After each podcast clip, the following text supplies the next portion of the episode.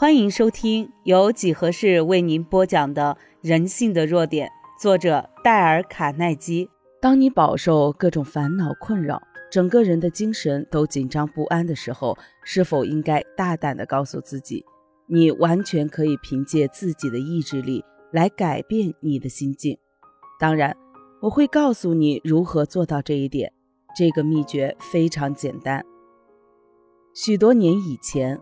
我看过一本小说，书中有这样一段话：当一个人改变对事物和其他人的看法时，他会发现事物和其他人对他来说将会发生改变。如果一个人把他的思想朝着光明的一面，他就会惊讶地发现他的生活由此受到了巨大的影响。人们不能吸引他们所要的，却可以吸引他们所有的。能改变气质的神性就存在于我们自己内心当中，也就是我们自己。一个人所能得到的，正是他自己思想的直接结果。只有具备奋发向上的思想之后，一个人才能振奋、充满欲望，并能有所成就。如果他不能振作他的思想，他永远只能陷入衰弱和愁苦之中。所以。让我们记住威廉·詹姆斯的话：通常，只要把受苦者的内心感觉由恐惧转变成奋斗，就可以把我们所谓的大部分邪恶转变为有所裨益的东西。让我们为自己的快乐奋斗吧！一切只为今天，只为今天。我们要内心毫无惧怕，我们尤其不能害怕快乐。我们要去爱一切，去欣赏一切美，相信我们所爱的那些人也会爱我们。如果我们想获得平安和快乐的心境，请记住，有了快乐的思想和行动，你就会感受到快乐，学会放松，解除疲劳。你是否能想出一个迅速而有效的驱逐忧虑的办法，也就是马上就能付出实施的办法？如果你的回答是不能，那么请允许我向你介绍卡瑞斯发明的这个办法。卡瑞斯是一位聪明的工程师，他创建了空气调节器制造公司。一天，我和他在纽约的工程俱乐部共进午餐时，听他讲到了这个办法。在二十年前，我因长时间的忧虑而得了严重的胃溃疡。体重从一百七十磅降到了九十磅。一天晚上，我发生了胃出血，被送到了芝加哥大学医学院的附属医院。我病得非常严重，医生嘱咐我静卧，连头都不许我抬。医生认为我的病是不可救药的。除了苏打粉，我每一小时只能吃一勺半的流食。这种情况一直持续了好几个月，最后我对自己说：“既然你除了等死之外没有其他任何的指望，那么就干脆放弃那些顾虑，去充分利用你余下的生命吧。你不是一直想在你死之前周游世界吗？如果你还有这样个念头的话，只有现在就去做。”当我告诉医生我要去周游世界的时候，他们都大吃一惊。他们警告说这是绝对不可以的，他们从来没有听说过这种事。如果我去周游世界，我很可能就只有葬在海里了。不，不会的，我说，我已经答应过我的亲友，我要葬在雷斯卡州我家乡的墓园里，所以我打算随身带着棺材。我买了一口棺材，把它运上船，然后和轮船公司商定，万一我死了，就把我的尸体放在轮船的冷冻舱中，送我回我的老家。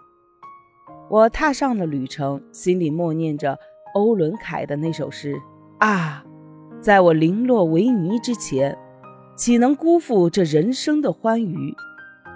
物化为泥，永眠于黄泉之下。没酒，没学，没歌，而且没有明天。当我在洛杉矶登上亚当斯总统号游船向东方航行的时候，我感觉比病床上好多了。渐渐的，我不用再吃药了。不久，任何食物我都能吃了，甚至包括许多奇特的当地食品和调味品。这些都是别人说我吃了一定会送命的东西。几个星期过去了，我甚至可以抽长长的黑雪茄，喝几杯葡萄酒。多年来，我从未这样享受过。我们在印度洋上碰到了季风，在太平洋上遇到了台风，可我却从这次冒险中得到了无穷的乐趣。我在船上游戏、唱歌，结交新朋友，晚上和他们聊到半夜。到了中国和印度之后，我发现自己回去后要料理的私事，与在这里看到的贫困和饥饿相比，简直不值一提。我抛弃了所有无聊的忧虑，觉得前所未有的轻松。回到美国后，我的体重增加了九十磅，一生中我从未感到这么舒服和健康。我发现，当我接受了现实后，一切都发生了变化。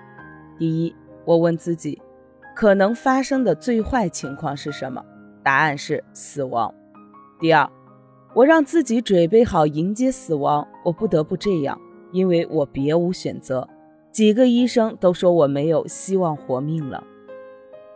第三，我设法改善这种状况，办法是尽量的享受剩下的这一点点时间。如果我上船后继续忧虑下去，毫无疑问，我会躺在棺材里结束这次旅行。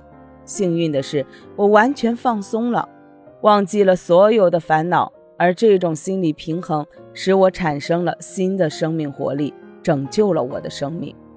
最后，我明白了，其实忧虑并不能解决任何问题。于是，我想出了一个不需要忧虑就可以解决问题的办法。这个消除忧虑的办法已经用了三十多年，并且这个办法非常简单，人人都可以用。它共有三个步骤。第一步，我先放弃害怕。诚恳地分析整个情况，然后找出万一失败将会出现的最坏情况。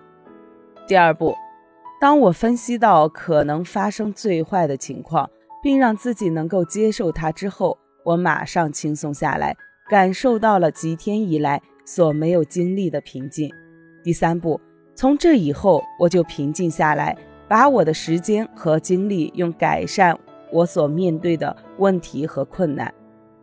假如我当时一直担心下去，不能振作起来的话，恐怕再也不可能做到这一点了。因为忧虑最大的害处就是毁掉我们集中精神的能力。其实，当我们忧虑的时候，思想会到处乱转，从而丧失决策分析的能力。然而，当我们强迫自己面对最坏的情况，并且从精神上接受它。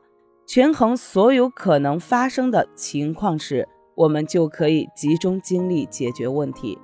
这种方法非常好，所以我一直在使用它。现在，我的生活中几乎不再有任何烦恼了。卡瑞斯发明的这个方法为什么有这么大的价值，如此实用呢？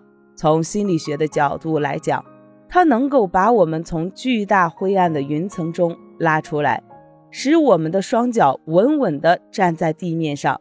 假如我们脚下没有结实的土地，又怎么能把事情做好呢？应用心理学之父威廉·詹姆斯教授听说了这个公式，也一定会深为赞赏的，因为他曾说过：“接受既定事实是克服随之而来的任何不幸的第一步。”本集已播完。欢迎您的订阅，下集更精彩。